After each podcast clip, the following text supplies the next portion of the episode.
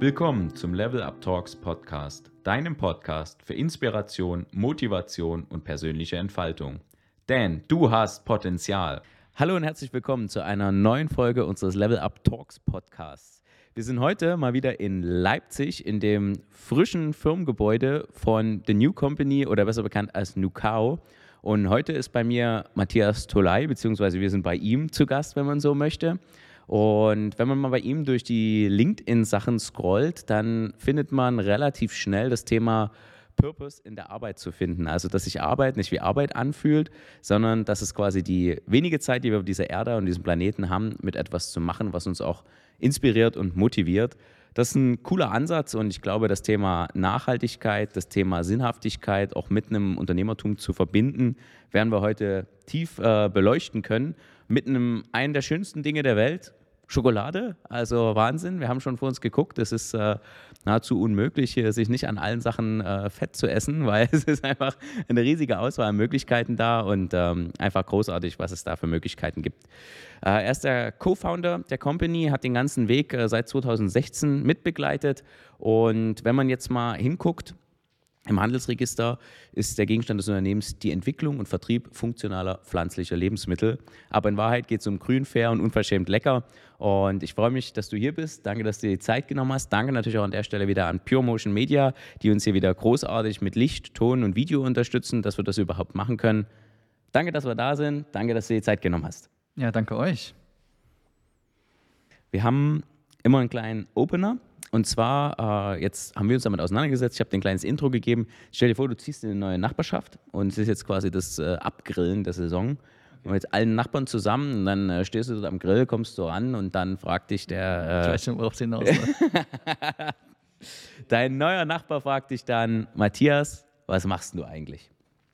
Okay, und dann muss ich äh, anfangen. Also normalerweise würde ich dem Nachbarn dann äh, erstmal erklären, okay, du isst jetzt hier gerade ein Steak oder was äh, ist das? Ist das auch plant-based? Nee. Ähm, genau, was mache ich? Ähm, ich, bin, ich bin Entrepreneur, ich bin Unternehmer äh, im Herzen und ähm, ich habe mich ähm, relativ früh eigentlich schon für diesen, für diesen Weg äh, entschieden. Ähm, hab mir, mir eigentlich immer klar, eines Tages will ich mal was gründen. Habe das auch im Studium, im Studium schon gemacht, aber halt mit wenig, äh, also so jetzt Richtung im Sinne von, das ist mal, daraus mache ich mir irgendwann meinen eigenen Job. Aber ich hatte immer schon Bock, ähm, so ein bisschen mein eigener Herr zu sein und mein eigenes Ding zu machen. Und ich habe dann ähm, über wirklich Zufälle tatsächlich meinen, meinen Weg gefunden. Also es gab ein paar einflussreiche, ähm, glaube ich, Punkte rückblickend in meinem Leben, äh, die ich vor allem im Ausland gesammelt habe, äh, die mir echt eine starke Prägung ähm, aufgedrückt haben. Und ähm, aus diesen ganzen Eindrücken und Prägungen ähm, ja, hat sich dann ein gewisser Lebenssinn für mich auch einfach entwickelt und ergeben. Und dem ich, bin ich gefolgt. Und ähm, dann gab es ein Thema, das da echt gut drauf gepasst hat. Und dann, genau, hat es halt gefunkt und es wurde ein Unternehmen draus. Großartig. Äh, Schokolade als Lifestyle klingt natürlich übelst cool. Der Weg dorthin, also wir sitzen hier, äh, werdet das vielleicht nur bedingt sehen, aber wir könnten auch in Berlin sein. Klassisch so ein bisschen Hinterhofatmosphäre, Industrial Charme. Ganz lockerer Typ hier neben mir und sagt, ja, auf Titel, da geben wir ja alle nicht so viel. Äh, Hauptsache, wir sind eine coole Mannschaft.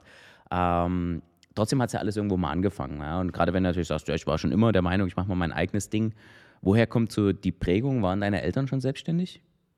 Ähm, ja, tatsächlich mein, also mein, mein Dad ähm, war jetzt in seinem Hauptjob nicht selbstständig, der hat eigentlich immer im Konzern gearbeitet oder in mittelständischen Unternehmen, aber ähm, hat auch immer schon so ein bisschen so Side-Projects gehabt und ähm, hat tatsächlich hier in Ostdeutschland in Immobilien investiert, ähm, was auch der Grund ist, warum ich jetzt überhaupt in Ostdeutschland lebe. Ähm, vielleicht können wir auch gleich noch zurückzukommen. Wo kommst du her? Äh, ich bin Saarländer gebürtig. Äh, ich habe dann in, äh, in Aachen studiert und ähm, wie gesagt, ein paar Stationen im Ausland gehabt, Brasilien, Indien, ähm, England wo ich länger gelebt habe und bin dann ähm, quasi nach meinem Studium nach Dresden gezogen, äh, eben um ein Startup zu gründen. Ist jetzt vielleicht Dresden auch nicht die erste Anlaufstelle für viele äh, und war es für mich auch erst nicht. Ähm, wir wollten eigentlich nach Berlin und haben uns tatsächlich Wohnungen und Büros angeschaut und sind von Dresden dann alle zwei Tage oder sowas nach Berlin gependelt und konnten halt bei meinem Dad unterkommen in, eine, in, einem, in einem Haus, das er sich da ähm, eigentlich für sich selber gekauft hat und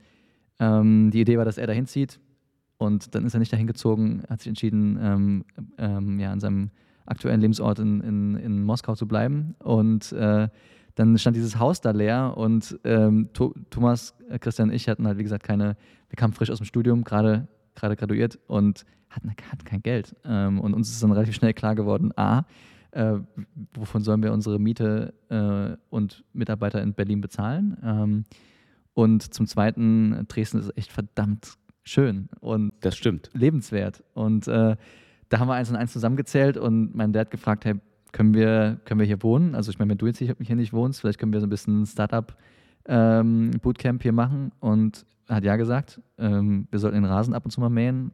Das haben wir nicht so oft gemacht. wir haben das trotzdem vier Jahre da ausgehalten und ziemlich gut ausgehalten. Und ja, so, so ging das los. Äh, also ich ganz klein, ähm, low budget und peu à peu. Da will ich noch gar nicht so weit vorgreifen. Wir freuen uns natürlich auch als Dresdner, sagen zu können, dass ihr ein Stück weit auch eine Dresdner Company seid, die dann quasi weitergezogen ist. Ja, in Dresden gegründet, muss man sagen. ja, dazu stehen wir auch, ja. Das ist äh, cool und ich glaube, dass der Dresdner Start-up-Markt auch gerade sich entwickelt. Also es wird viel getan, das vorangeht. Ich denke, ihr habt auch euren Teil dazu beigetragen. Nichtsdestotrotz ein Stück zurück. Also cool natürlich, wenn dein Dad dort schon ein Stück weit äh, Grundlagen dazu gelegt hat. Ähm, wie würdest du dich selbst beschreiben in deinem schulischen Weg? Also du hast dann natürlich Abitur gemacht und gesagt, hast du studiert, anders wird es nicht funktionieren. Äh, warst du da auch schon so locker und gesagt, komm, ambitioniert und das und jenes und ich setze mich für Sachen ein? Ähm, also ich glaube, da gab es so zwei Phasen, so Präpubertät und Post vielleicht. Ähm, also ich war jetzt nie ein, ein außergewöhnlich guter Schüler. Ähm, ich habe nachher, ich weiß gar nicht mehr, was war mein Abi-Schnitt, ich glaube 1,8 oder so. Also es war jetzt, es war jetzt okay, aber es war ja. jetzt auch kein, äh, kein Ausnahmekandidat, da gab es andere. Ähm, aber ich hatte immer so, ich hatte so meine Themen. Äh, war mal Sprachen begeistert und, und Mathe, Physik und Naturwissenschaften haben mir äh, gut gelegen und ähm, Geschichte oder so, also alles, was so ein bisschen nach hinten blickend ist, war nie so mein Ding. Ich war immer eher so, okay, geil, Innovation, was, was, was geht da noch mehr? Ähm, ja, aber wie gesagt, ich glaube nicht, dass ich jetzt irgendwie da ein Überflieger war. Absolut nicht, ne. Und was für einen Studiengang hast du dann belegt? Also du bist dann in der Nähe von Aachen geblieben zum Studieren? Äh, genau, also vom Saarland, also kleines Städtchen, St. Wendel, vielleicht kennt das jemand. Äh, ja, kenne ich, hat ein Kommilitone von mir, kommt dorthin. Ja, also sehr schön, also tolle, tolle, tolle Stadt. Also ich war traumhaft zum Aufwachsen, ehrlich, ähm, sehr behütet und ähm, sehr, sehr friedlich einfach, ähm, toller, toller Energieort. Ähm, und dann ging es nach Aachen und dort habe ich Wirtschaftsingenieurwesen studiert und da durfte man sich dann im ersten Semester gleich schon mal die Fachrichtung aussuchen und ich habe ähm, elektrische Energietechnik, also Elektrotechnik im Grunde studiert. Hat auch gepasst, weil ich wollte mal was mit erneuerbaren Energien machen und ähm, da hatte ich keinen Bock auf Maschinenbau, Bauingenieur oder sonst was, sondern habe dann dieses Thema gewählt und es war kann ich auch sagen, vielleicht hört ihr irgendein Aachener zu, es war eine verdammt harte Schule. Also ähm, äh, so die klassische Studentenzeit oder sowas hatte ich nicht. Es war vom Tag 1 ähm, friss oder stirb. Und ähm, ja, bin Gott sei Dank durchgekommen, aber also, das war nicht so, guck nach links und nach rechts, die beiden wirst einen von den beiden du nicht mehr wiedersehen, sondern es war eher so, die Reihe, die ganze Reihe war dann nicht mehr da nach, nach ein, zwei Jahren und äh, ja, das war schon wieder brutal, ähm, aber es war auch eben dann auch gut. Ne? Also es hat dann auch, ich glaube, ich habe jetzt nicht, wenn du mich fragst, was nimmst du aus deinem Studium mit, habe ich nicht so viel, wo ich jetzt direkt sagen kann, so genau das habe ich da gelernt. Aber es war schon so die Denke. Äh, also so als Ingenieur zu denken, äh, so ein Stromkreislauf, den musst du halt ganz denken, sonst fließt da nichts. Und so ähnlich, glaube ich, wollen wir es auch bei unseren Produkten machen oder haben wir es gemacht. Ähm, man findet nicht so viele Stellen, wo es einen Kurzschluss gibt bei unseren Produkten äh, im übertragenen Sinne. Ähm, und ich glaube, diese Ganzheitlichkeit, die, die habe ich schon in Aachen mitgenommen ähm, und auch ähm, tatsächlich Professor Brettel, äh, ehemaliger HHL-Student hier aus Leipzig, der, der hat mir tatsächlich diesen, diesen Startup-Spirit nachher eingehaucht im letzten Semester und hat uns heiß gemacht zu gründen. Also es war nicht so, okay, was hast du jetzt in Entrepreneurship gelernt? Es war eher so dieses Aufsaugen dieses, dieses Mindsets, ja, dass man, dass man wirklich was einen Unterschied machen kann, wenn man sich nur traut und das hat mir damals mega imponiert und ich hatte da, also ich habe Blut geleckt, ich wollte dann, also dann war es okay, das nächste Ding, was mir vor die Luke läuft, probierst du mal aus, weil was hast du zu verlieren? Ich war irgendwie Mitte 20 und das ist ja aber cool, dass wenn du sagst, okay, ich äh, breche dort mal eine Lanze für die öffentliche Hand und für den traditionellen Bildungsweg, nenne ich ihn jetzt einfach mal, weil der ja tendenziell eher davon weggeht, das Gründen zu fördern, sondern ja eher eine Konzeption verfolgt, die eher noch ein bisschen konservativer und für traditionellere Geschäftsmodelle geeignet ist. Ja, also ich glaube, das ist aber auch gerade im Wandel. Ähm, also ich habe letztens nochmal einen äh, im Podcast gehört, auch mit ähm, Professor Brettel. Ähm, ich weiß, glaube ich, gar nicht mehr, war das, war das bei Gabor Steingart oder so. Und der hat auch erwähnt, früher haben die halt Maschinenbauer ausgebildet, die dann sofort zu Daimler und die wurden mehr oder weniger von der Uni eingestellt. Und heute ist es viel diverser. Also heute geht nicht mehr jeder äh, Absolvent von der RWTH Aachen an, an, äh, in einen Konzern. Und ähm, die, die Aachener äh, Entrepreneure, die, die machen jetzt auch echt gerade einen Namen. Also es ist ja erstmal eine Bombenuni für, äh, für, für Ingenieurswissenschaften und, und Hightech. Und die bauen sich da gerade ein ziemlich cooles Ökosystem auf. Auch jetzt tatsächlich noch mit einer alten äh, Uni der HHL gibt es ein gemeinsames Projekt, dieses Stage 2, äh, was ja so ein europaweiter Startup-Wettbewerb ist und der ist aus Aachen initiiert. Ne? Und also da, da fließt schon viel Energie rein, auch jetzt von der Hochschule. Und viele von meinen Freunden, die wirklich, ich würde mal sagen, die Hälfte oder sowas hat sich selbstständig gemacht. Also da, da gibt es schon einige, die, die nicht in Konzern gegangen sind oder in den Mittelstand, sondern was eigenes gemacht haben. Und dort hast du auch deine Mitgründer dann schon kennengelernt? Richtig. Ähm, Thomas, ähm, den hatte ich eben schon mal erwähnt, äh, wir haben uns echt am ersten Tag kennengelernt. Also Audi Max kann man sich vorstellen, irgendwie, ich weiß nicht, wie viele Leute da saßen, aber vielleicht so 1000. Und ihr wusstet, das ist es, der Äh, Match äh, fürs Leben. Da Ja, ja, genau. Also wir, wir sind raus äh, aus dem Hörsaal und äh, standen halt äh, an beiden Seiten vom Ausgang standen so zwei äh, ältere Semester und haben uns so Lose ausgeteilt. Ja, irgendwie gab es 50 Gruppen oder so und wir haben dasselbe losgezogen und ähm, standen dann zehn Minuten später nebeneinander und haben uns die Hände geschüttelt und gesagt, Thomas, ja, Matthias, Servus. Und äh, das war quasi der Beginn. Und ein Jahr später haben wir zusammen gewohnt, äh, in der WG mit zwei äh, netten Mädels zusammen und ähm, haben, haben uns natürlich dann einfach krass kennengelernt. Ja, also zusammen wohnen ist so Ja. eins unter Gründen. Das ist schon stimmt. mal die Ja, ja. Vorstufe. Zusammen in Urlaub fahren ich- und dann hast du alles erlebt. Ja, genau, kann ich sehr empfehlen, wenn man so seine Gründer, Gründertauglichkeit nochmal checken will vorher. Ähm, und genau, und Christian habe ich auch über, also auch einen Zufall wieder kennengelernt. Wir ähm, waren im, im gleichen Sprachkurs, ähm, hatten beide den Plan, nach Brasilien zu gehen für ein Auslandssemester. Ähm, und da, da haben wir im Portugiesischkurs dann oft zusammengesessen und ähm, danach noch zusammen gequatscht, ewig. Und wir wussten irgendwie gar nicht, warum wir uns so connected haben und Ja. worum es so geklickt hat. Ähm, ich war damals so ein richtiger Aachener Student, so klassischer, äh, so ein Ingenieur. Und er kam da immer auf seinem Skateboard an und äh, war super cool. Und ich, ähm, als wir dann nachher, als wir die Idee hatten, Thomas und ich, ähm, haben wir schnell gemerkt, wir brauchen noch irgendjemanden, der das Marketing macht. Ja? Und dann habe ich mich erinnert, dass er immer mit Skateboard kam. Also ich so, das ist so ein cooler Dude. Äh, den frage ich jetzt Der kann auch Sales, das der muss kann auch so Sales und sein. ja, ja. Marketing, ja, genau. Es war ganz klare Korrelation zu erkennen. Und äh, es war auch so. Er ist ein grandioser Marketeer und grandioser ähm, äh, Salesman. Also von daher hatte ich das, hatten wir das Glück, dass wir ihn dann angesprochen haben. Und ähm, er war seinerzeit bei Daimler im Praktikum und war super, un also super unhappy. Und ich rief ihn an und äh, sagte, Christian, hast du, hast du Bock? Wir machen ein Startup, äh, wir erfinden den Schokoriegel neu. Und er hat sofort gesagt, ja, ich bin dabei. das ist gar nicht überlegt. Der Schokoriegel war ja aber nicht deine erste Idee, oder? Ähm, also doch, eigentlich schon. Ja? Also ähm, für Nukao jetzt schon, ja.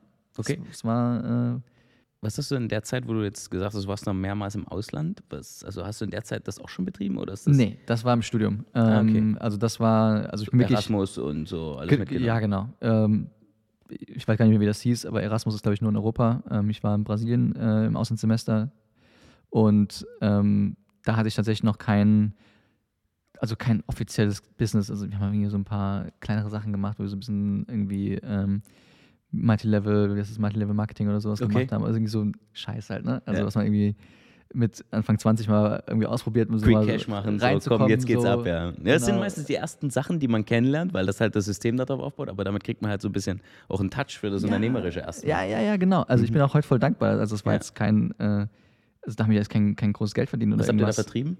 Ähm, wir haben aus Südkorea ähm, Wasserionisierer vertrieben. Okay, krass. Aquion, äh, ich weiß nicht, vielleicht gibt es noch irgendwie noch irgendwelche äh, äh, Affiliate-Codes ja, ja. oder sowas, die ich jetzt nochmal ausgraben könnte, die mir nochmal 20% bringen oder so.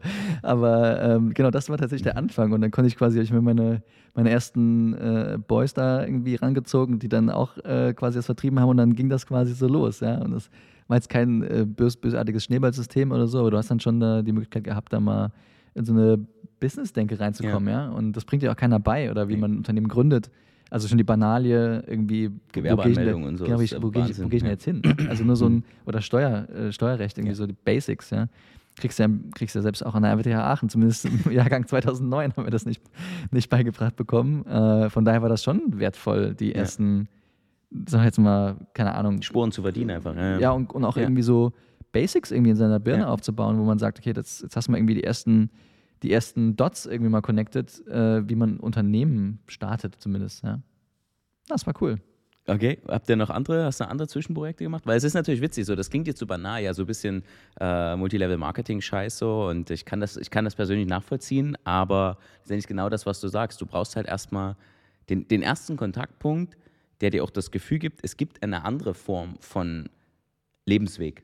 Voll. Und es funktioniert und es gibt schon andere Leute, die diesen Weg gehen, anstatt halt jetzt ja 9 to 5 und dann musst du erstmal so und so lange und mit 40 kannst du dann mit dem Geld, was du ein bisschen gespart hast, dann was machen. Nee, es geht ja auch anders und fang mal an, du brauchst halt Vertrieb, du brauchst ein Produkt und so, das lernst du halt durch sowas, auch wenn das halt vielleicht am Ende des Tages jetzt nicht so der große Bringer war und vielleicht auch nicht so ultimativen Mehrwert für die Gesellschaft geliefert hat, aber es hat erstmal einen krassen Input für dich, dein Leben und dein unternehmerisches Tun gegeben.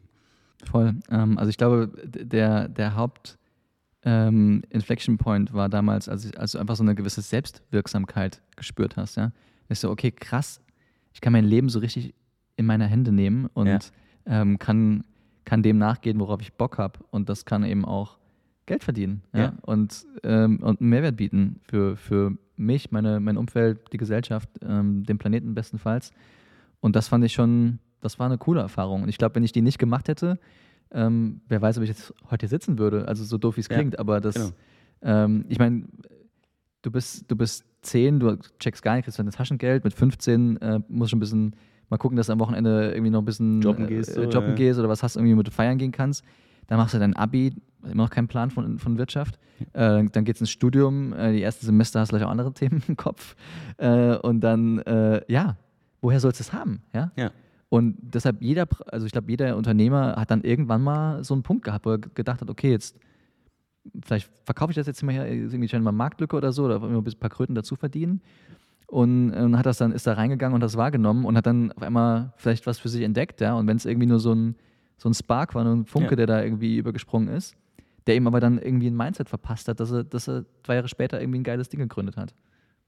Oder halt auch das Umfeld dann gegeben hat, ne? die Kontakte oder was auch immer dann, also halt den, den Stein an, ins, an den Stein ins Rollen, ins Rollen gebracht, genau, genau, den ja. Anstoß, ne? weißt, was ich ähm, dass es halt losgeht. Was hat den Stein dann weiter ins Rollen gebracht? Was hast du danach noch gemacht? Ähm, also danach hatten wir, ähm, also wie Immer gesagt, aber in dem Team schon. Äh, tatsächlich war das auch schon mit, mit Thomas zusammen, ja, cool. ja genau. Und, ähm, und danach hatten wir eben zwei Ideen tatsächlich. Also wir hatten einmal äh, wie gesagt, waren Elektroingenieure und waren total heiß auf erneuerbare Energien. Und wir haben damals, ähm, vielleicht ein bisschen vor unserer Zeit oder vor der Zeit, dass das gekommen war, haben wir Wärmepumpen für uns entdeckt. Mhm. Gesagt, okay, Wärmepumpen, das ist wirklich also so viel ökologischer als, als jede andere Form zu heizen. Ähm, und auch günstig, wenn man es richtig macht. Und äh, wir haben dann ein Geschäftsmodell entwickelt, ähm, wo wir quasi auf Immobilieneigentümer zugegangen sind, die, die alte Heizsysteme hatten. Mhm die vielleicht ein Grundstück im Hinterhof hatten und äh, wollten denen anbieten, dass wir quasi, dass die nichts bezahlen müssen. Wir bauen dir die Wärmepumpe da rein mit allem Pipapo ähm, und ähm, werden dann aber Wärmelieferant für die Mieter. Mhm. Also so ein bisschen wie Fernwärme, mhm. ja? aber selbst gemacht. Nur ja. Nahwärme halt, ja. ne? also quasi ja. im, im, im, äh, im Hinterhof. Und für den Vermieter hat es den Vorteil, dass er keine Kosten hatte, seine Heizung, Heizung, zu renovieren, genau. mega geil, ja. Mhm. Und ähm, die Mieter hatten halt super, äh, super grüne Wärme. Ja äh, und haben das auch zu einem minimalen Aufpreis nur, nur bezahlt, ja. Und wir wollten, die Idee war dann halt ein, einen Verbund zu schaffen, wo wir dann auch vielleicht irgendwie ein virtuelles Kraftwerk dann at one point anbieten können, ähm, was die Kapazität angeht. Also wir waren damals tief im Programmieren und Optimierungsalgorithmen und whatnot drin und äh, hatten da richtig Bock, was zu machen. Ähm, und dann hatten wir uns aber wirklich vergriffen mit dem Partner und haben das Ding gegen die Wand gefahren. Okay. und ähm, war jetzt kein Riesenschaden, aber wir bezahlen heute immer noch ab. Wirklich? Also, ja, ja, ohne Scheiß. Wie viel habt ihr da versenkt? Ähm, 30.000 oder so. Okay, krass. Das ist für den Zeitpunkt echt viel Geld. War ja. scheiße, ja. ja, ähm, aber auch das ist ein, ein, gutes Lehrgeld gewesen, einfach, ne? Mhm. Ähm, zu sagen, okay, du musst ja echt die, die richtigen Partner suchen, wenn du mit denen zusammenarbeiten willst. Ähm, und wir waren damals auch natürlich auch auch da immer noch unfassbar unerfahren. Wir waren 25 und dachten, okay, geil, ähm, wir machen da jetzt mal was, aber ich glaube, mit, mit mehr Behutsamkeit in der, in der Auswahl der Partner oder sowas hätten wir dann damals auch damit zum Beispiel schaffen können. Dann wären ja fast die ersten gewesen. So, ne? Das ist jetzt ja in Ja. aller Munde so erneuerbare Energien und äh, auch so diese Solarpanels fürs Eigenheim und so ist ja gerade voll im Boom. Ja, ja, klar. Ja. Ja. Also das ist jetzt sechs Jahre her halt, ne? Ja. Und äh, hätten wir vielleicht schon was äh, anstoßen können damals. Aber dann kam noch eben die andere Idee. Wir waren nämlich in, in England, das war dann mein letztes Semester ähm, auch. Da bin ich nochmal ausgebüxt aus Aachen und ähm, war dann wieder mit Thomas. Und ähm, wie gesagt, haben da genetische Algorithmen äh, programmiert, was das Zeug hält, abgefahrenes Zeug Okay. gemacht. Und ähm, wir kamen dann immer in die Cafeteria und also es war eigentlich so ein Trauerspiel. Ne? Also gut, jetzt Birmingham, nicht London, ähm, aber es war wirklich traurig. Also das war, du hast, du wusstest, okay, da, da gibt es so viel, gibt so viel Wissenschaft rund um Ernährung. Und, und während, ne, wenn man so ein iPhone in der Hand hat, was da an Wissenschaft drinsteckt, ja, ist ja irre. Ja. Also der Transfer von dem, was am Wissen da ist, zu dem Produkt, sehr groß. Ja. Und in Food halt gar nicht. Ja. Also wir wissen, wissen eigentlich ganz gut, wie wir uns gut ernähren sollten oder können. Aber du, du, du gehst in eine Cafeteria, ein Restaurant, nur Müll, äh, in eine Mensa, da gibt es gar nichts davon, was man eigentlich wissen. Also Ja. so null Übertragung von diesem Wissen. Und das hat uns damals so, das war so, what the fuck? vielleicht müssen da mal ein paar Aachener Ingenieure in die Foodbranche äh, Ja. und das mal neu denken. Also es war so ein bisschen vielleicht auch überheblich, aber ähm, unser, ich glaube, so ein bisschen Optimismus und Größenwahnsinn gehört auch dazu. Also das Ähm, brauchst du nicht machen. Sonst brauchen wir nicht machen, genau. Und ähm, dann haben wir halt angefangen, Snacks zu entwickeln ähm, für uns selber, aber auch nicht mit dem, der Idee, jetzt ein Geschäft daraus zu entwickeln, sondern wir wollten einfach uns gut versorgt wissen äh, mit allem, was der, der Körper und der Geist brauchte. Also klassisch Meal Prep nennt man Meal das heute. Prepping, Ja. genau, ja, in der WG-Küche in Birmingham haben wir uns dann, also wie wir es damals gemacht haben, wir haben Lindschokolade gekauft im Waitrose, äh, dunkle, ja, natürlich Ja. mit wenig Zucker. Und ähm, haben da Hanfsamen reingeworfen und Nüsse und allerhand Zeug, was irgendwie halt gesund ist, Nährstoffe bringt. Äh, und das Coole war halt, das wurde dann fest im Kühlschrank und dann haben wir es mitgenommen in die Uni. Du konntest es halt einfach easy peasy reinschieben am Nachmittag und hat dir ein bisschen Energie gebracht. Ja. Und äh, es fanden alle mega cool. Es wurde mal super, super schnell aufgegessen von unseren Kommilitonen und Freunden, die uns besucht haben. Und das war halt aber auch Arbeit. Das hat auch Geld gekostet. Und dann haben wir so, jetzt, so, stopp. jetzt äh, machen wir da mal einen Price-Tag dran an die ganze Nummer. Und ähm, so ging das los. Und dann saßen wir da immer mal auf der Parkbank vor der Uni-Bibliothek, vergesse ich nie. Und dann haben wir gesagt, wir machen, jetzt, wir machen das jetzt. Wir machen jetzt ein Business draus. Und das war halt, wie gesagt, wir hatten also, wie schon gesagt, wir waren Elektroingenieure, wir hatten keine Ahnung von Schokolade. Hattet ihr da die 30 schon versenkt oder kommt das erst später? Nee, das, das kam dann noch. Also Okay, das, das haben wir so ein bisschen, das haben wir mal eine Weile zweigleisig Parallel. gemacht. Hm. ähm, was ich auch nicht empfehlen kann. Ähm, und ja, ähm, sind dann sind dann mit dem einen Ding so ein bisschen auf, äh, auf Granit gebissen und Nukao war aber dann einfach, hat das so viel Bock gemacht, ähm, dass wir das als unsere Number One gesetzt haben und dann das verfolgt und das andere Ding ist dann so langsam äh, outfaden lassen. Ja. Also und dann ähm, quasi, okay, Schokolade, damit fängt das quasi an, aber letztendlich habt ihr jetzt eine wirklich große Brand und auch mit wirklich viel Purpose dahinter gebaut. Ähm, bevor wir jetzt in dieser Historie weitergehen, war das schon zu dem Zeitpunkt oder kam dieser Purpose-Gedanke dann nach und nach oder wie muss ich mir das vorstellen? Ja, das ist echt eine gute Frage. Also wir hatten nicht von Stunde null ähm, dieses, diesen Nachhaltigkeitsgedanken, so wie wir den jetzt haben in der Intensität. Ich habe vorher gesagt, ich habe mein Studium schon danach ausgewählt, weil ich was mit erneuerbaren Energien machen wollte, Klimawandel bekämpfen. Das war schon immer für mich ein Lebensthema. Ähm, dann kam ich, wie gesagt, nach Brasilien, Abholzung everywhere. Ähm, gibt eigentlich keine Mahlzeit, wo der Brasilianer kein Steak isst. Ähm, und einfach irre, irre hoher Umweltschaden dort in dem Land. Ne? In diesem schönen Amazonas-Regenwald ähm, schon echt sportlich abgeholzt und wird immer noch sportlich abgeholzt. Ähm, und das hat mich mega berührt damals. Und dann war ich noch in Indien ähm, für fünf Monate, bin da durchs Land gereist. Und das war auch schockierend, muss ich sagen. Also die Plastikvermüllung da, die hat mir Mhm. echt den Rest gegeben. Also das fand ich so, das war wirklich fast traumatisch. Also das war wirklich, hatte echt einen, einen Einfluss auf mich. Und das war vor der Gründung von Nukao. Und das war schon was, was äh, mit eingeflossen ist. Also wir haben zum Beispiel, ähm, wir, haben so, wir haben von Stunde Null gesagt, wir haben, wenn wir unsere Produkte verpacken, verpacken wir die hauskompostierbar. Ähm, das kommt für uns nicht in Frage, Plastik zu verwenden. Ähm, uns war auch klar, dass das Bio ist, dass wir keine Pestizide und Herbizide in die Umwelt ähm, bringen wollen durch unsere, durch unsere Arbeit. Ähm, ne? Und so kam, also so ein paar Sachen hatten wir schon von, von vornherein. Ähm, aber dann kam das Bäumepflanzen noch dazu später ähm, und diese ähm, auch Fokus auf das Thema Kakao und Agroforestry und die, der An, den Anbau von Kakao selber nachhaltig zu machen. Das ist wirklich immer stärker geworden. Also auch jetzt nochmal im letzten Jahr ist das nochmal stärker geworden bei uns. Ähm, kann ich ja gleich nochmal ein bisschen tiefer drauf eingehen über Ja, den, klar, die, gerne. den Also, Turnaround. ja. Reden wir gleich bestimmt noch.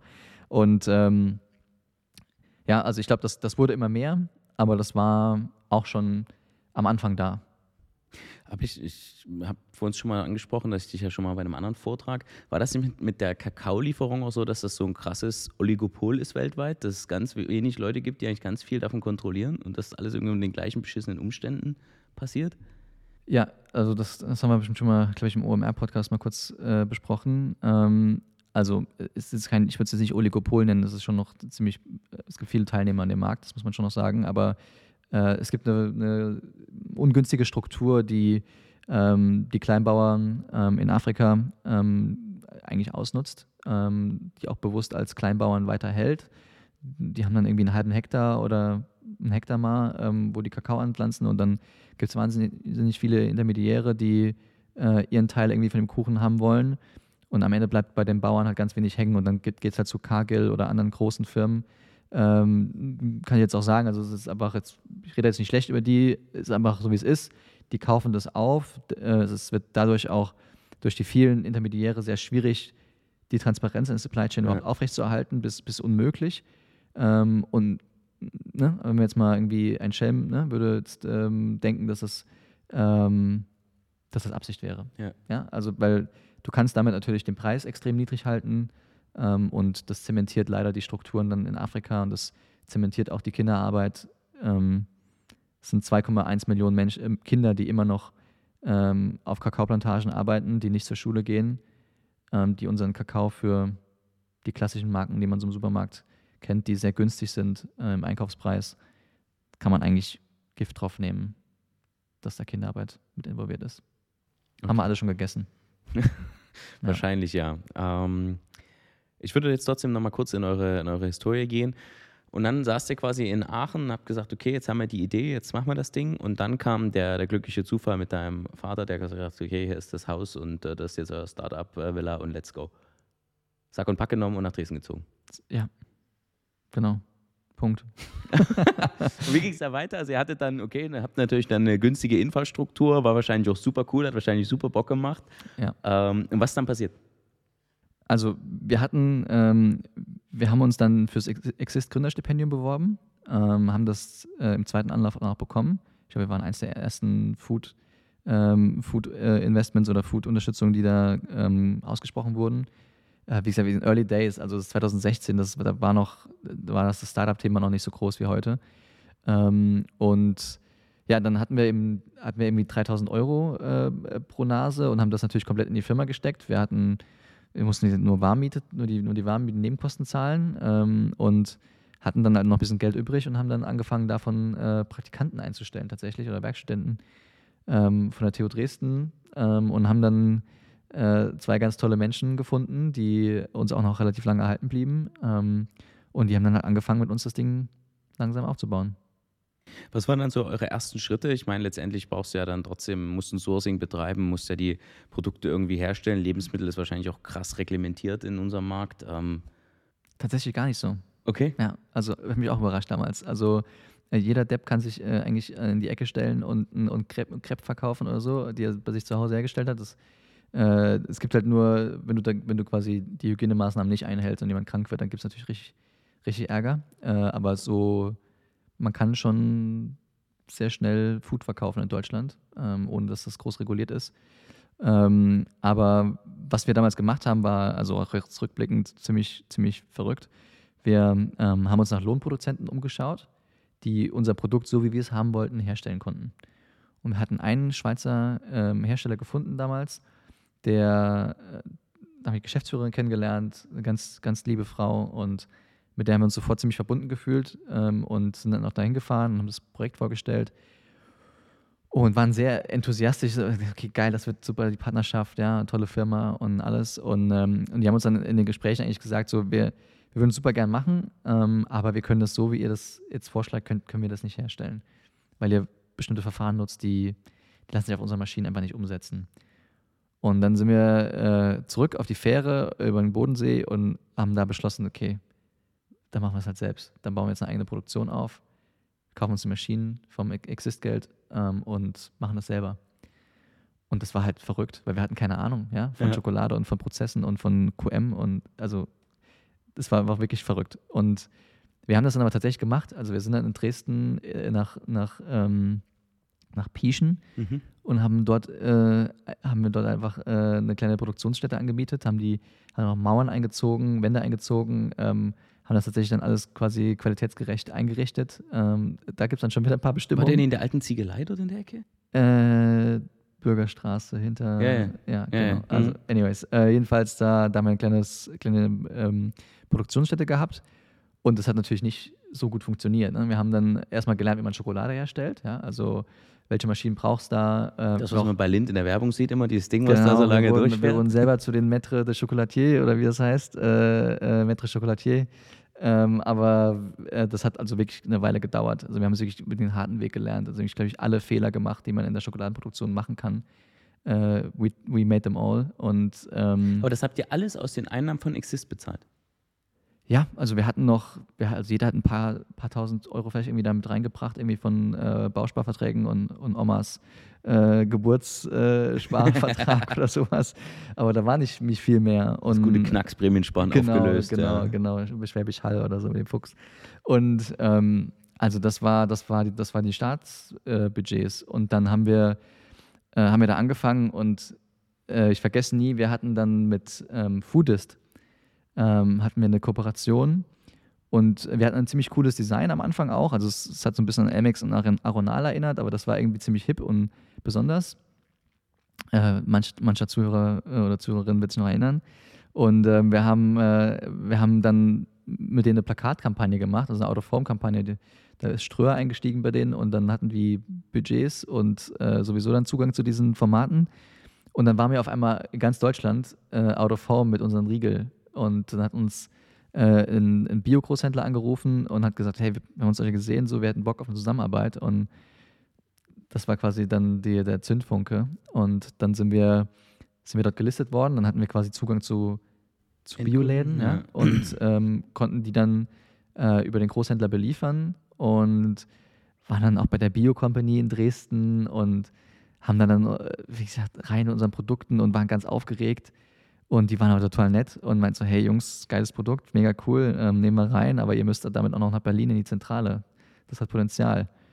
Und war ich vollkommen geflasht, also komplett aufgeregt, äh, raus. Äh, okay, jetzt haben wir es geschafft. Wie viele Stückzahlen habt ihr da produziert zu der Das Zeit? war vernachlässigbar. Also es waren vielleicht irgendwie so, wenn wir 2000 Riegel am Tag hergestellt haben, war das, war das viel. Ja? Okay, Ähm, das ist ja aber auch viel. Also es sind ja. Äh, ja, gut, aber das, das, was machen wir heute? Vielleicht irgendwie in vier Minuten.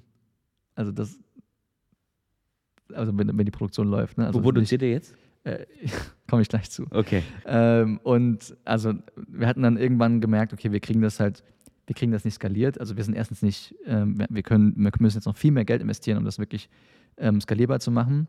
Ähm, und hatten dann ähm, jemanden kennengelernt auf einer Messe, auf der Biofach äh, in Nürnberg und der hat gesagt, hör mal Jungs, ähm, ich mag euch, ihr macht einen guten Eindruck auf mich und äh, ich, ich habe eine Produktion, die ist nicht ausgelastet. Ähm, lasst doch irgendwie unsere Kräfte bündeln und ihr macht den Vertrieb und das Marketing und kümmert euch um euer Team und Organisationsentwicklung und ich mache aber eure Produktion. Äh, okay, machen wir so. Dann haben wir leider ähm, ein paar sehr liebe äh, Mitarbeiter äh, gehen lassen müssen, die bei uns in der Produktion gearbeitet haben. Haben die auch noch vermittelt bekommen nachher äh, zum, zum gewissen Teil und sind dann mit der Produktion umgezogen, sind dann zum nächsten gezogen, sind dann zum nächsten gezogen und jetzt produzieren wir ähm, bei diesem Partner in der Schweiz, den wir damals Okay. kennengelernt hatten schon. Und ähm, Weil jetzt einfach eure Anzahl groß genug war, dass er gesagt hat, das Invest lohnt sich für ihn, ja, um und umzubauen. weil wir zwischendrin, nee, eigentlich haben wir haben uns eigentlich an die angepasst eher. Ähm, unser Rezept hat sich auch über die Jahre geändert und ähm, die Sachen, die damals bei denen nicht liefen, die, ähm, die, die sind sowieso dann rausgewachsen ähm, aus unserem ähm, ersten Aufschlag.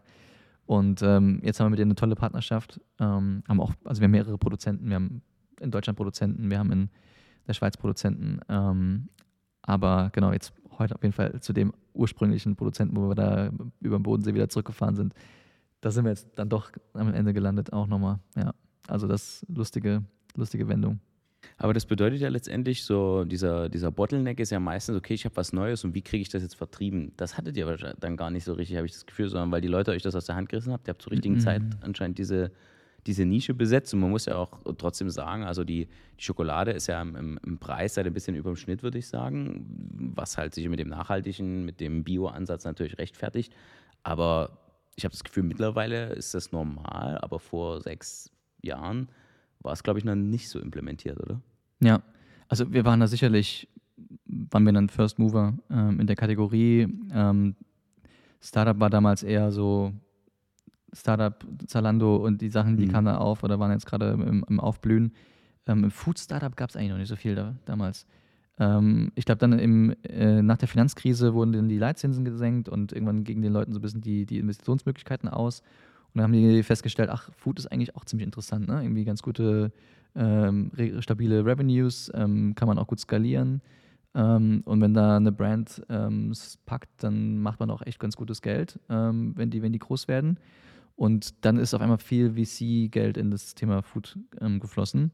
Und wir hatten da einfach jetzt, glaube ich, ein, wir haben einfach Glück gehabt, dass wir gerade zur richtigen Zeit vielleicht auch eine, eine ganz gute Idee hatten. Und ich würde sagen, das Produkt das wir damals entwickelt haben, das war eigentlich gar nicht so gut. Ähm, das war, also das heißt gar nicht so gut. Es war für, eine, für das, was wir vorhatten mit dem Produkt, was irgendwie ungeeignet. Wir wollten damit eben einen großen positiven Impact haben auf den Planeten. Ähm, das war eigentlich unser, unser Haupttreiber. Und wir hatten gesagt, okay, am liebsten wäre es halt noch, wenn wir damit auch gleichzeitig in, also den Menschen halt irgendwie echt was Gutes tun für ihren, für ihren Nährstoffhaushalt. Ja. Ähm, ja, können die irgendwie Omega-3, Magnesium über die Hanfsamen zunehmen und die ganzen tollen Antioxidantien im Kakao und whatnot. Ähm, und dann haben wir aber, dann haben wir jetzt tatsächlich letztes Jahr feststellen müssen, ähm, das ist zwar für eine kleine Zielgruppe, ist das ein mega Produkt, ja, die feiern, die verstehen das auch in der Tiefe, was das soll, aber der, ich, also nicht nur der Autonormalverbraucher, sondern wirklich auch die, die Leute, die schon so ein bisschen mehr über Nachhaltigkeit nachdenken oder so, also wenn die Schokolade kaufen, dann wollen die Indulgence, dann wollen die, das, das muss geil schmecken. Ja. Und das haben wir irgendwie wir haben halt gedacht, okay, wir das kann sein, andere Marken können das ja machen, aber wir wollen halt, ähm, wir wollen auch diesen gesundheitlichen Nutzen on top. Ähm, also nicht nur, nicht nur nicht schaden, sondern auch noch richtig so zum ja. Nährstoffhaushalt beitragen. Und das war einfach, äh, rückblickend gesagt, war das einfach für, für das, was wir too vorhatten, much. too much. Also wir mussten uns irgendwann entscheiden, und das war dann auch eine richtig fiese und schwere Entscheidung für uns als Team. Ähm, wollen wir eine Milliarde Bäume pflanzen mit den Produkten, die wir verkaufen. Weil, wir weil er den Umsatz macht dann? Genau, weil ja. wir den Umsatz machen, den, den, hohen Umsatz, den wir auch brauchen, um, um eine Spendenquote von 3%. Ähm, und 3% von X, das X muss einfach verdammt groß sein, um eine Milliarde Bäume zu pflanzen. Das schaffen wir nicht, wenn wir ein Nischenprodukt, ein mega ja. Nischenprodukt haben, das wir im Prinzip nur in, im Alnatura und im Dance verkaufen können, das aber eigentlich im, im Rewe und im, im, Konsum halt nicht überlebt. Ja? Und ähm, dann war das war halt, glaube ich, letztes Jahr November. Und dann haben wir gesagt, okay, damn, wir müssen eigentlich mehr Fokus in unsere Strategie reinbringen. Und wenn wir sagen, das eine Ziel ist uns eigentlich wichtiger als das andere, das andere Ziel äh, kannibalisiert uns aber irgendwo ein Stück ja. weit die Mission und den Purpose. Du kannst nicht beide aufrechterhalten, nee. du musst dich entscheiden. Ja. Und dann haben wir halt schweren Herzens die Entscheidung getroffen, zu sagen, ähm, wir gehen auf den Posit Positive Impact für den Planeten mehr, als dass wir jetzt sagen, ähm, die Person kriegt das irgendwie der Zielgruppe Magnesium an, ja. äh, über ihren Schokoriegel. Ja. Also wenn die Leute Magnesium wollen, dann sollen sie irgendwie Brokkoli und, ähm, ja, und, und Cashewkerne essen. Ähm, aber wenn sie, wenn sie Schokolade essen, dann, Schokolade essen, ja. dann, genau, dann soll das gute Schokolade sein, keine Frage. Oder die muss vor allem eben den Zweck auch erfüllen, nämlich dass die Leute, äh, die Menschen, die das Produkt konsumieren, die wollen einfach einen Moment haben, wo sie Freude erleben, ja. wo sie einfach ein geschmackliches Erlebnis haben, dass sie einfach, wo sie einfach denken, oh, es ist einfach gerade geil, diese Schoki in meinem Mund schmilzen zu, zu fühlen, diesen Geschmack zu haben und mir geht's gut, ja, ja. damit. Ähm, es fühlt sich gut für mich an. Und da hängt natürlich auch viel dran, ne? weil heute viele Kunden, viele Konsumentinnen, die, die wollen nicht nur, dass es schmeckt, sondern die wollen auch noch, dass die Story dahinter denen schmeckt. Ja. Und ähm, ich habe es gerade eben schon mal angesprochen mit der Kinderarbeit, das geht aber auch weiter mit anderen Themen ähm, wie, wie Bio, ähm, dass einfach, glaube ich, auch viele, Leu viele Menschen heute das Bedürfnis haben zu wissen, dass sie ihrem Körper jetzt zumindest mal nicht schaden Mhm, mit dem, was sie Fall. da essen. Ähm, und gerade jetzt irgendwie, wenn man jetzt ja, die Generation, die jetzt vielleicht irgendwie heute so zwischen 25 und 40, 45 ist oder so, die natürlich ein bisschen mehr mit dieser Biobewegung auch irgendwie groß geworden sind, die vielleicht auch jetzt schon Kinder haben, ja, und denen man dann noch lieber eigentlich Bio-Lebensmittel gibt, ähm, die, die haben wir, glaube ich, als unsere Fans schon, schon gewonnen zum großen Teil. Und ähm, ja, wir versuchen eben wirklich im Bereich Nachhaltigkeit wirklich alles richtig zu machen. Also wir haben da auch, ein anderes Beispiel ist ähm, das Thema Zucker. Also wir hatten nun in der ersten Generation, nennen Sie jetzt mal nur K 1.0, hatten wir Kokosblütenzucker als Süßungsquelle.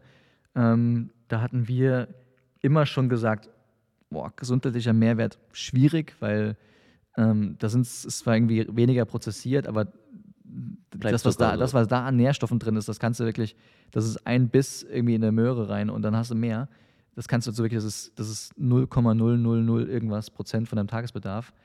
Ähm, das kannst du wirklich nicht auf die Waagschale legen. Was bei so einem Kokosblütenzucker vielleicht cool war, war, dass, war, dass es so ein bisschen malzig geschmeckt hat. Und Ja. ähm, das fanden wir auch toll und deshalb haben wir es auch benutzt und nicht wegen der gesundheitlichen Nährwerte äh, oder Mehrwerte. Und jetzt haben wir aber gesagt, okay, die Daten, die wir haben, ähm, sagen, dass wir zweieinhalb Mal so hohe Emissionen haben beim Kokosblütenzucker versus Rübenzucker. Ja. Und der Rübenzucker wächst halt in Deutschland, in Frankreich, in der Schweiz, ja, und wir nehmen den. Ja. Der ist zwar ein bisschen stärker verarbeitet, den gibt es leider nicht so unverarbeitet auf dem Markt, weil der scheinbar komisch schmeckt. Den gibt es wirklich nicht. Also so eine große Industrie, aber es kriegt, gibt keinen unverarbeiteten Rübenzucker, außer im Dicksaft, ja, den kennen wir, den, den Grafschafter oder so.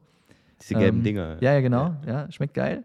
Aber wenn du es irgendwie jetzt eintrocknest, dann kriegt es einen komischen Geschmack, einen, einen muffigen Geschmack. Deshalb gibt es das Produkt am Markt einfach nicht. Und man, man, der, der Rübenzucker ist deshalb immer stärker raffiniert als zum Beispiel jetzt ein Kokosblütenzucker. Mhm.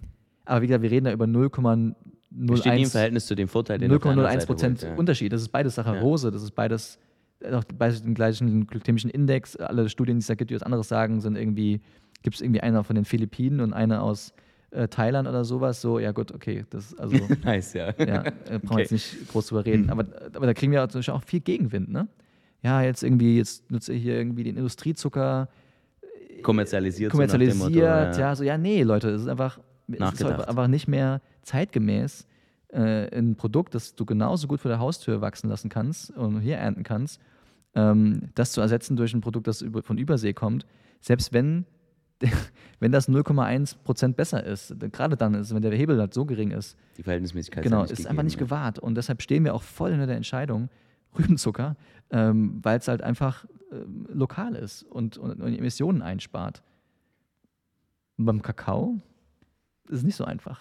Okay, weil diese. Äh, das wächst halt hier nicht. Okay. Ja. hm.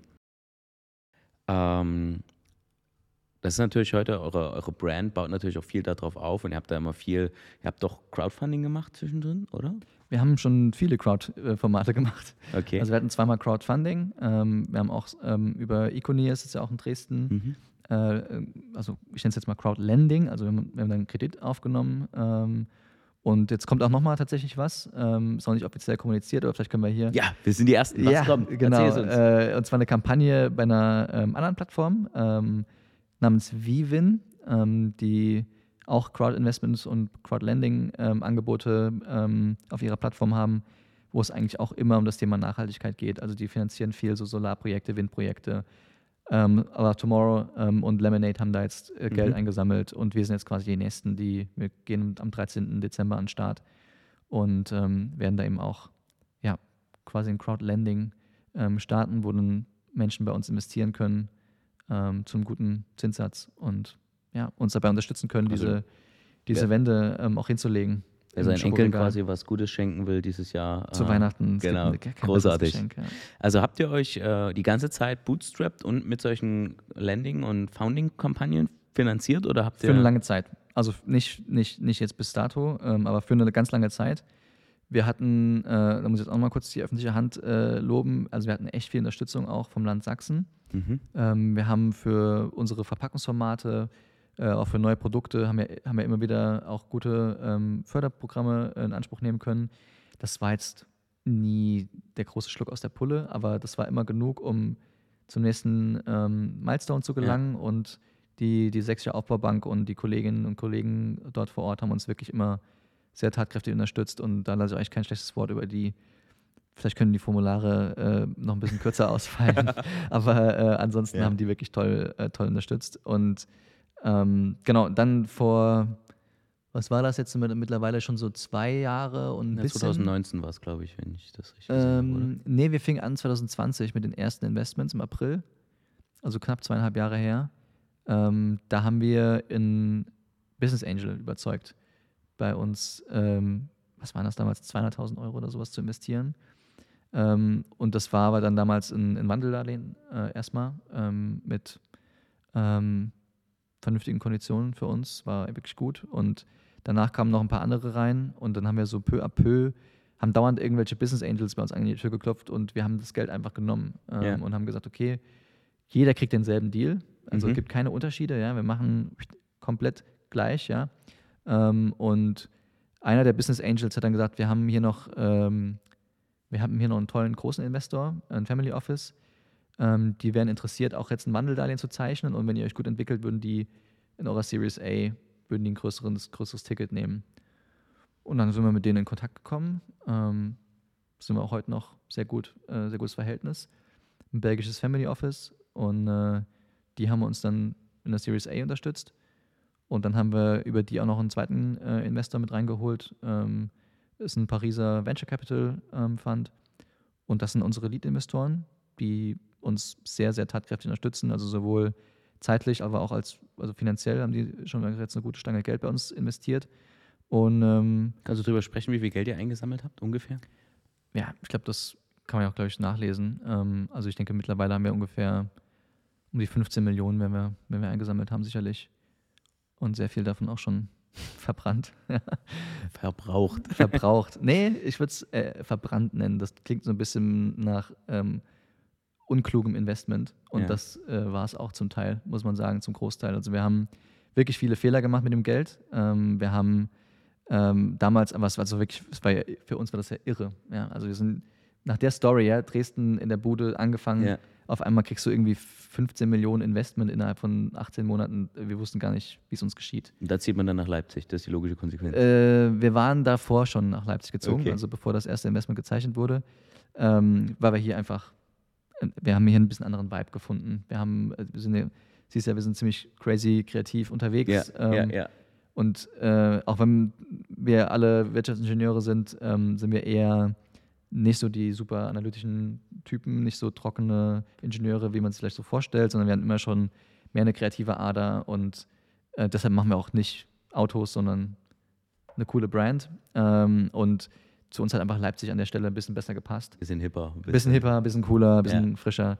Aber ich muss auch äh, an der Stelle sagen, Dresden ist nach wie vor, glaube ich, meine Number One City in the World. Also ich liebe Dresden, wirklich. Ähm, und zurück zum Investment. Ähm, also wir haben einfach damals, wie, wie man das wirklich in den Büchern jetzt auch nachlesen kann, ähm, die, die, guten Bücher, die sagen immer auch, also wenn du Kapital raised, mach langsam. Du musst zuerst Product Market Fit sicherstellen, bevor du Geld aufs Geschäftsmodell wirfst. Und das haben wir nicht geschnallt, dass wir keinen Product Market Fit hatten, weil wir sind jedes Jahr 200 Prozent gewachsen.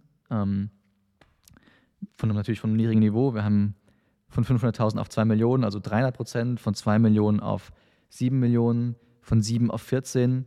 Äh, das waren jetzt nur noch 100, aber wir hatten, also wir hatten echt eine ziemlich steile Growth Curve und wir dachten so, okay, nicht jedem schmeckt's, aber scheinbar schmeckt es genug, mhm. ja? sonst würden wir nicht so wachsen.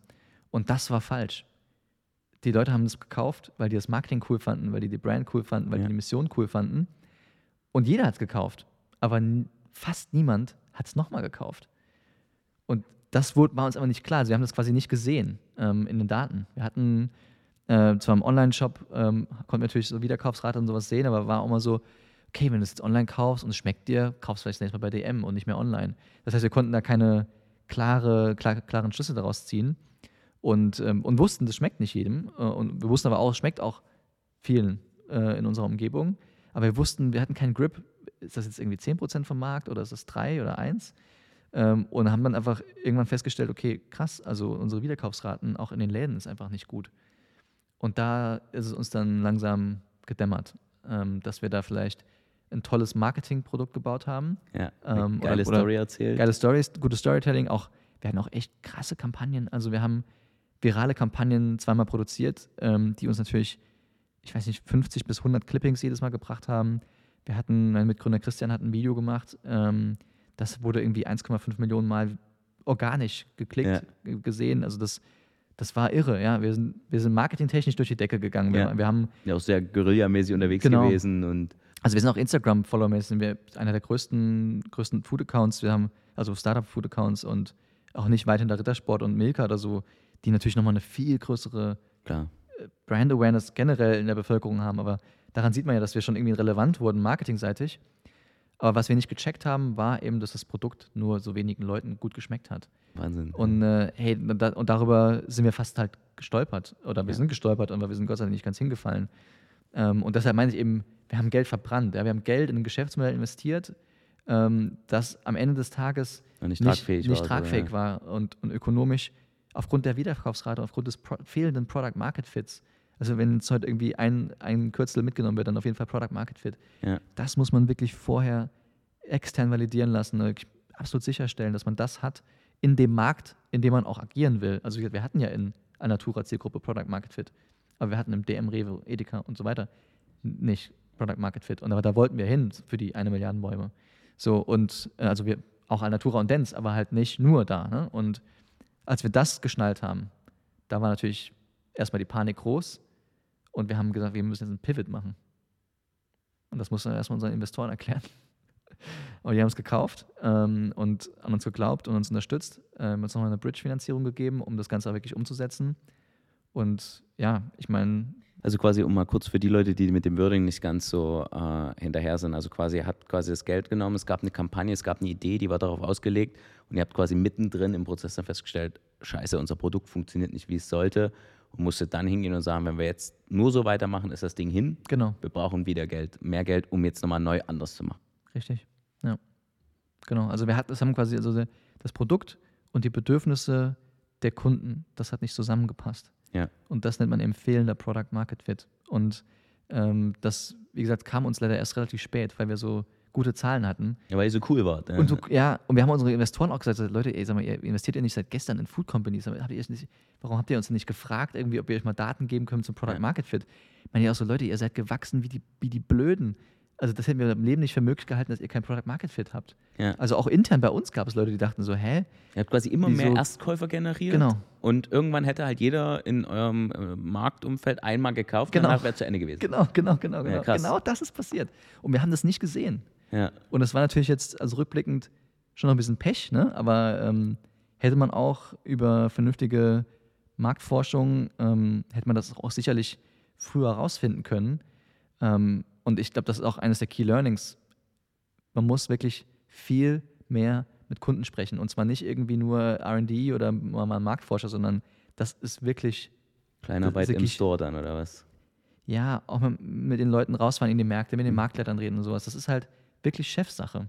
Also du musst wirklich, als, als Geschäftsführer musst du eigentlich im Unternehmen mit die beste Intel haben. Also du musst wirklich so die besten, das beste Bauchgefühl haben, das informierteste Bauchgefühl. Das Ohr an der Straße so. Genau, ja. Und, und weil das, das ist wirklich das A und O. Ich habe jetzt letztens nochmal eine Story gehört von dem Figma-Gründer, ähm, Figma Miro, das ist ja so ne, in der Pandemie aufgekommen, die haben jetzt gerade an Adobe verkauft und der Typ hat einfach seine Wochenenden damit verpa- ver verbracht, Tickets zu lesen, Support-Tickets zu lesen, um zu verstehen, was seine Kunden, Denken machen. Ja. ja, wie die ticken, was die auch nicht geil finden an dem Produkt und hat dann wirklich die, die ganze Organisation immer damit genervt, das Problem abzustellen, was die Kunden hatten. Und das hat einfach den riesen Unterschied gemacht. Und Adobe hat das nicht hinbekommen, sowas so ein Produkt zu bauen, haben es jetzt halt teuer bezahlt. Aber da sieht man einfach mal die Power von seinen Kunden zuhören und wirklich verstehen, wie, das, wie sein Produkt denn ankommt und wo die Schwächen sind. Und ähm, wir versuchen jetzt tatsächlich äh, eigentlich jede Woche äh, mit Kunden zu reden, direkt. Und das, das macht wirklich einen riesen Unterschied, weil es sich so krass erdet. Und wir hätten da sicherlich vorher schon, viel vorher, checken können, dass wir mit dem Produkt, so wie das damals war, auf dem Holzweg sind. Und deshalb gab es jetzt ein fulminantes Rebranding und Ja. nochmal zack, bam, ihr seid jetzt viel dominanter, viel krasser und äh, trefft den Geschmack dann noch mehr. Wie viele Leute arbeiten jetzt für euch? Mit euch? Ähm, ich glaube, wir sind so um die 60 bis 65 roundabout. Okay. Ja. Also wird das Volumen ja noch relativ überschaubar letztendlich.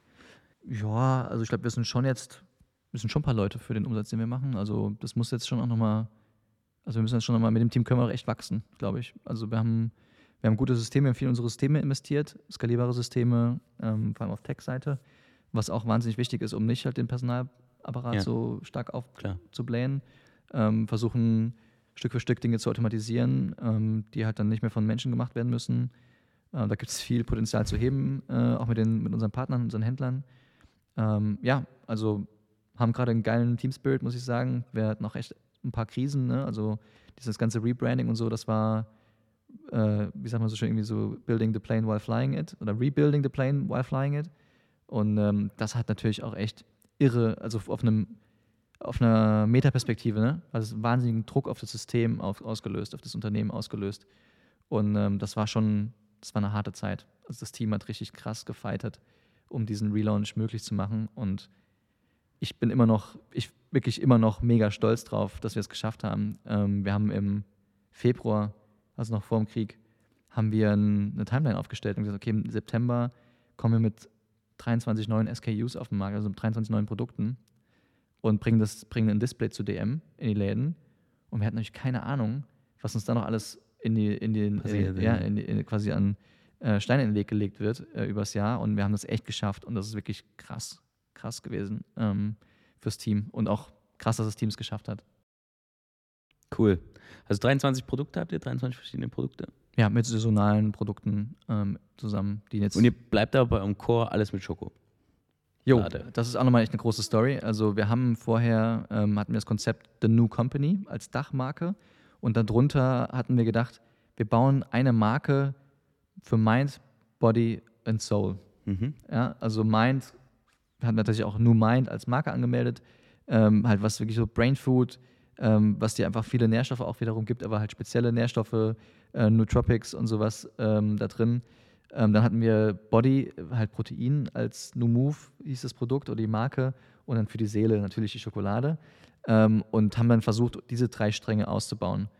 Und haben einfach feststellen müssen, dass das war von der Supply Chain Perspektive halt alles Riegel waren, das war auch alles irgendwie so ein bisschen unser Feld, das konnten wir, aber marketingseitig war das die Hölle, weil du hattest irgendwie halt ein Team von zehn Mark Marketingmenschen vielleicht, aber die mussten dann irgendwie drei Marken aufbauen Ja. und nicht eine. Die hatten zwar, wie gesagt, dieses The New Company Dach, also hauskompostierbare Verpackungen, Bio, ähm, vegan, ähm, ein, ein Riegel, ein Baum. Das war so ein bisschen die Dachmarke. Aber da drin hattest du halt ganz unterschiedliche Bedürfnisse, auch ganz verschiedene Zielgruppen. Und ähm, wir haben dann letztes Jahr auch dann im, im Dezember dann gesagt, okay, wir, wir machen jetzt, wir, wir bringen jetzt richtig Fokus in den Laden. Und wir, wir beschneiden das jetzt auf eine Marke. Ähm, Nukao, das ist das, wo wir, wo wir herkommen. Das ist das, was wir am besten können. Das ist, wo, wo wir, glaube ich, die größten Chancen sehen, ähm, den Markt zu knacken. Und haben die anderen Marken abgemanagt. Und da managen Menschen gerade heute noch ab zum Teil. Also es war, war auch wieder eine harte Entscheidung. Also wir haben viele harte Entscheidungen treffen müssen tatsächlich. Ähm, Fehlentscheidungen im Prinzip ähm, wieder gerade zu biegen. Und meistens äh, war, die, war die Quintessenz, wir brauchen mehr Fokus. Was ist jetzt der Ausblick auf die nächsten zwei, drei Jahre? Ja, gute Frage. Wie geht es jetzt weiter? Ähm, also der Markt ist natürlich gerade verrückt. Also die, die Preise sind verrückt, sowohl bei den Zutaten als auch bei den, beim Packaging. Ähm, das kriegt man, glaube ich, so ein bisschen mit. Die, die Inflation gerade im Lebensmittelbereich echt hoch. Ähm, und das macht natürlich auch zu schaffen, weil auf der einen Seite wollen wir, dass unsere Produkte bezahlbar bleiben. Ähm, und wir haben auch, glaube ich, echt gerade spannende Preisgrenzen. Also unser Riegel kostet jetzt nur noch 1,49. Wir kamen mal im Jahr 1 von 2,99. Ja. Also 1,49 ist tatsächlich so, glaube ich, kann man mal echt gut mitnehmen. Ähm, tut jetzt nicht so weh und wir würden ungern die Preisgrenze wieder ähm, ähm, quasi überschreiten, weil das, das glaube ich, wirklich was ist, wo der Konsument nämlich gerne zugreift. Und ähm, jetzt kommt aber von unten die, der, der, Der der, Druck, Kostendruck. So. Und auch natürlich unsere Kolleginnen und Kollegen, die hier arbeiten, äh, die haben natürlich auch ähm, das Thema, ne? Inflation, ähm, wie geht es jetzt weiter mit deren Gehalt?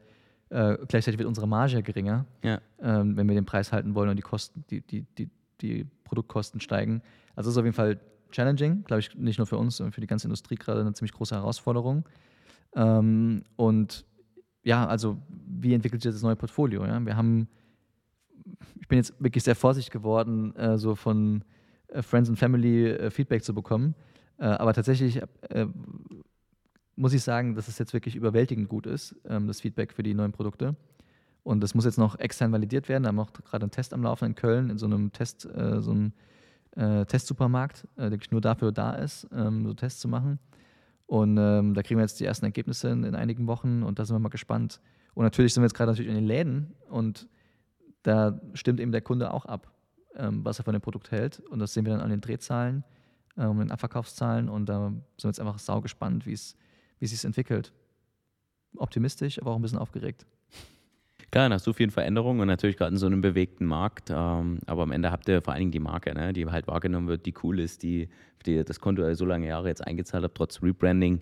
Also zumindest hier in der Region, klar, als Dresdner kenne ich es schon lange, aber ich denke, dass es doch darüber hinaus mittlerweile eine große Reichweite erreicht hat. Ähm, was ich gerne am Ende noch von dir fragen würde, so, du hast natürlich jetzt viel, viel erlebt, hast du schon viel weitergegeben. Was sind denn noch so Abkürzungen und Ratschläge, die du vielleicht gerne weitergeben würdest? Also was sind so vielleicht Abkürzungen des Lebens, die du jetzt erlebt hast auf deinem Weg, wenn jemand sich mit dir identifizieren kann und sagt, okay, ist ein cooler Charakter, ist ein cooler Typ, ich bin ähnlich oder äh, ich finde ihn cool. Was denkst du ist wichtig? Mhm. Also ich glaube, dass erstmal, glaube ich, kein Startup äh, das gleiche ist wie das nächste. Also wir, jeder, jeder Gründer, jede Gründerin wird ihren ganz individuellen Weg da gehen und mit ganz individuellen Herausforderungen. Ähm, ist natürlich jetzt schwer, irgendwie spezielle Tipps irgendwie zu geben, äh, die so Businessmodelle oder sowas angeht. Äh, ich glaube, das ist zu individuell, aber ähm, es gibt, glaube ich, schon so ein paar Metathemen, die alle betreffen. Ähm, das erste, was ich sagen würde, was mein, also eines meiner Hauptlearnings aus sechs Jahren Nukao ist jetzt wirklich, dass ich ganz lange gebraucht habe, um zu verstehen, welche Macht in Fokus liegt. Und das ist, glaube ich, auch eines der weitesten unterschätzten ähm, Felder oder, oder Konzepte ich habe immer gedacht, ähm, also auch mit einer gewissen Boldness und Startup-Gründer Größen waren vielleicht auch ein bisschen, ähm, wir müssen nur hart genug reinhauen und dann kriegen wir das alles unter ein Dach und kriegen das irgendwie schon ge gewuppt. Und das ist aber nicht so. Ähm, Fokus äh, ist wirklich der absolute Oberenabler. Also das ist, gibt, du kannst eigentlich gar nicht so viel, ähm, du kannst gar nicht so hart arbeiten, dass du die Effekte von fehlendem Fokus ausgleichen kannst. Unmöglich. Also Fokus an sich ist, ist, ist quasi der, brauchst, können Leute auch acht Stunden arbeiten. Wenn du das hast, wenn du das wirklich sauber gemacht hast, dann, dann brauchst du die Leute auch nicht, äh, wie das mit Startups oft üblich ist, äh, 60, 70 Stunden irgendwie zu, äh, schuften zu lassen oder in Agenturen, ja. Hören wir immer wieder. Ähm, das, das, das, das ist für mich immer so, okay, irgendwie machen die ihren Job nicht richtig, also irgendwie konzentrieren sie sich nicht auf ihr Geschäft. Und ich bin selber jemand, der wirklich mit massivem Defokus ans Geschäft gegangen ist und es wirklich auf die harte Schiene lernen musste, äh, wirklich mehrere Male auf die Schnauze fallen musste in verschiedensten Bereichen bevor ich wirklich mal geschnallt habe, okay, damit, das ist wirklich eines der mächtigsten Tools, die es gibt. Und verdammt nochmal, fang an, das zu nutzen. Also Fokus, Fokus, Fokus ist vielleicht so das größte Learning für mich gewesen. Und dann gibt es noch zwei Sachen, ähm, die ich noch teilen würde. Das eine ist, das Wichtigste und die Nummer eins Prio in meinem Leben ist Schlaf. Ähm, es gibt nichts, was, was meine Kreativität, ähm, meine ähm, die Art und Weise, wie ich mit Menschen umgehe, äh, die Art und Weise, wie ich Entscheidungen treffe, so negativ oder so positiv beeinflusst wie die Qualität meines Schlafs. Das klingt jetzt so relativ banal, aber ich habe ja, auf jeden Fall. Äh, ich habe zum Beispiel oft irgendwie, oh, irgendwie ähm, schlafe jetzt irgendwie eine Stunde weniger oder mache ich, mach ich morgen keinen Sport, morgen früh. Ah, dann entscheide ich mich irgendwie oft für, okay, dann müssen wir Sport machen, ein bisschen bewegen, sitzen den ganzen Tag. Aber ich habe das jetzt wirklich so gemacht, dass ich wirklich Schlaf Nummer eins priorisiere. Ich, ich stehe auch jetzt ohne Wecker auf, also ich okay. stehe auf, wenn ich ausgeschlafen bin. Ähm, und das ist wirklich ein massiver Gamechanger gewesen in meinem Leben. Und ich kriege das auch äh, gefeedbackt von meinem Umfeld, so, hey, du bist irgendwie entspannter geworden, was, ist, was machst du irgendwie so? Und es ist wirklich das. Also Schlafprio Nummer eins. Und das zweite, und da. Warte kurz, bevor wir in die zwei gehen, was hast du für Hacks? Also wenn du dich damit, hast ja damit garantiert auseinandergesetzt, ich sehe, du hast so einen Tracking-Ring. ähm, was ist sonst so, was ist sonst so wichtig bei gutem Schlaf?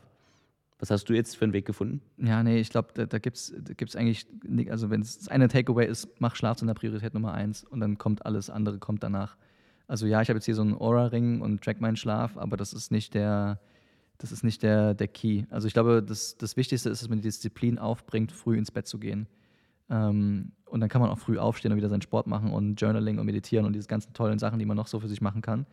Aber ähm, früh ins Bett gehen, kein Blaulicht mehr am Abend. Ähm, ich, ich, muss, ich persönlich muss früh essen. Also ich muss um zwischen im besten Fall halb sieben, sieben sollte ich fertig gegessen haben, sonst schlafe ich schlechter. Das kann ich tatsächlich jetzt mal schönerweise über diesen Ring hier erfassen. Also du kannst, gibt eine 1 zu 1 Korrelation zwischen der Uhrzeit, wann ich das letzte esse und meinem Tiefschlaf. Wie viele Stunden Tiefschlaf ich bekomme nachts. Das ist total abgefahren, also war mir vorher auch nicht klar. Und ich merke es auch. Also wenn ich jetzt einfach spät nach Hause komme von der Arbeit und esse erst um acht bis um halb neun, scheiße. Ja? Und das ärgert mich dann am nächsten Tag. Ich sehe es dann auch schwarz auf weiß auf meinem Handy, dass ich wieder viel zu wenig Tiefschlaf bekommen habe. Und dann sagt er mir sogar, dein Puls ist letzte Nacht spät gesunken, hast du vielleicht zu spät zu Abend gegessen. Und ich so, ja, scheiße, stimmt. Krass. Und ähm, das hilft mir natürlich noch mal ein bisschen mehr, weil es so visibel ist, äh, die Disziplin dann aufzubringen. Also kann ich jedem empfehlen. Ähm, und vielleicht das nächste, Meditation. Also wir machen gerade einen spannenden Kurs, äh, so einen Managementkurs an, an der Uni in, in Spanien und ähm, da sind krasse, die krassesten Coaches. Und wenn du die fragst, deshalb gebe ich das gerne weiter, das kommt ja nicht von mir, ähm, was sind eure Hacks? Dann ist es auch Schlaf und Meditation. Und wir meditieren da tatsächlich immer eine Minute, wenn eine neue Session losgeht. Wo du denkst so, wow, krass, das sind irgendwie Leute, die kommen, also hier Vern Harnisch, Autor von Scaling Up, ne? so, dann, dann meditieren wir erstmal mit dem. Und der sagt auch, Nummer eins Prio ist Schlaf, Nummer zwei Prio ist Meditation. Krass. Und das ist, also das klingt so ein bisschen spiri.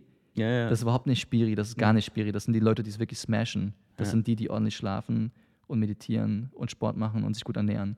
Also einfach auf sich selber Acht geben. Dann bist du auch in der Lage, große Unternehmen aufzubauen, Leistung zu bringen, Menschen zu führen, mit Menschen anständig umzugehen, die gut zu behandeln, nicht aus einer Gereiztheit, sondern aus einer innerlichen Ruhe heraus. Das macht den ganzen Unterschied. Cool. Matthias, damit bin ich eigentlich schon soweit durch. Danke für den ganzen Input, danke für die Insights von eurer wirklich coolen Company. Ich denke, man kann auch viel von euch äh, hören in den nächsten Jahren, wahrscheinlich auch sehen, was die Marketingkampagnen angeht, wenn ihr das gerade nochmal hochfahrt.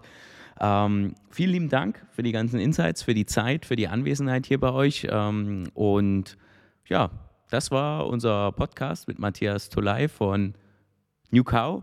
Die letzten Worte gebühren immer unserem Gast. Ja, ich bedanke mich. Also es hat riesig Spaß gemacht und ähm, ich muss sagen, ich finde eure, eure Initiative mega, mega geil. Einfach ist eine, eine tolle Sache, die der macht und ich wünsche euch wirklich nur das Allerbeste und hoffe, dass ihr, wir vielleicht heute Abend gemeinsam äh, nochmal ein paar Menschen inspirieren konnten, ähm, auch eben Innovation und, und Gründergeist nachzugehen und, und ihr eigenes Ding zu gründen. Das brauchen wir mehr in Deutschland. Cool. Vielen Dank.